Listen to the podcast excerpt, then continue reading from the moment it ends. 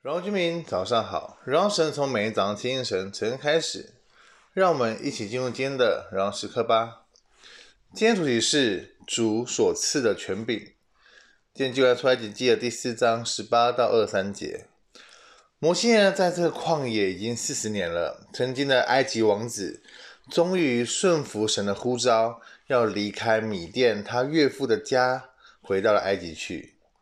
神不但使用他的岳父来祝福他，还更进一步的安慰他。他说：“寻索你命的人都死了。”所以他可以看到那个呼召临到的时候，他回应了。他不是放任一切不管，而是一步一步被神带领。所以允许服侍他的人有很大一个能力，可以更多来帮助他。当摩西回应神的呼召、神的命令的时候，走下埃及，他不但带上了妻子、儿女，而且手中还拿着神的杖。我们会在出埃及记看到摩西借这个杖行出了无数的神迹，胜过法老的术士，带领百姓走过了红海。这意味着这杖上代表摩西具有权柄，这杖本是摩西他来放羊所用的杖。为什么神会用成为他会成为神的杖呢？而且有如此有一个权柄在里面。我相信摩西听从神的话，回回到埃及，跟这些都有关系。听命胜于献祭。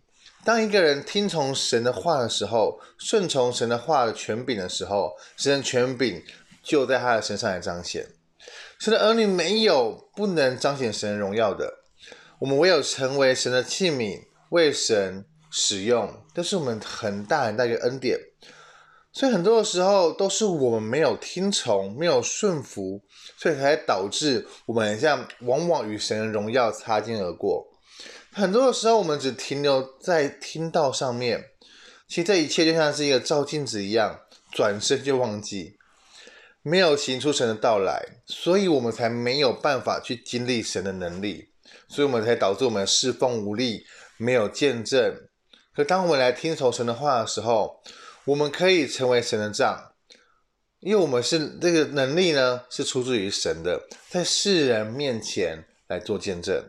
神清楚地告诉摩西，他将要他将要做的事工，他将要给他权柄，神要他用要要用神的杖来将来行一切奇事在法老面前，尽管法老心里刚硬。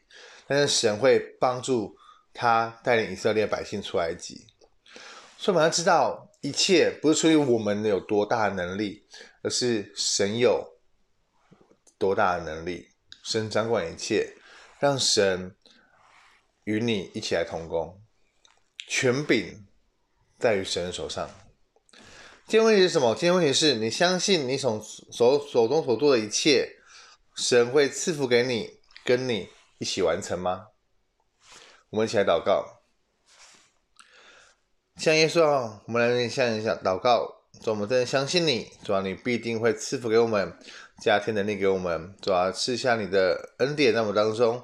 主啊，愿你真的是丰丰富富的恩典，对吧？伴随我们来同行，啊？坚固我们的信心，让我们可以靠着你来得力。主啊，真的是为你得到荣耀。主啊，那一个权柄，对吧？这是出自于你。主啊，那权柄临到在我们身上的时候，我们就是要把它好好的活出来，好好的行出来。主不只是停在听听到了一个阶段，而是要成为行道，而是行出来、活出来，为你得到荣耀。耶稣，我们谢谢你，怎么这样祷告奉耶稣的名，Amen。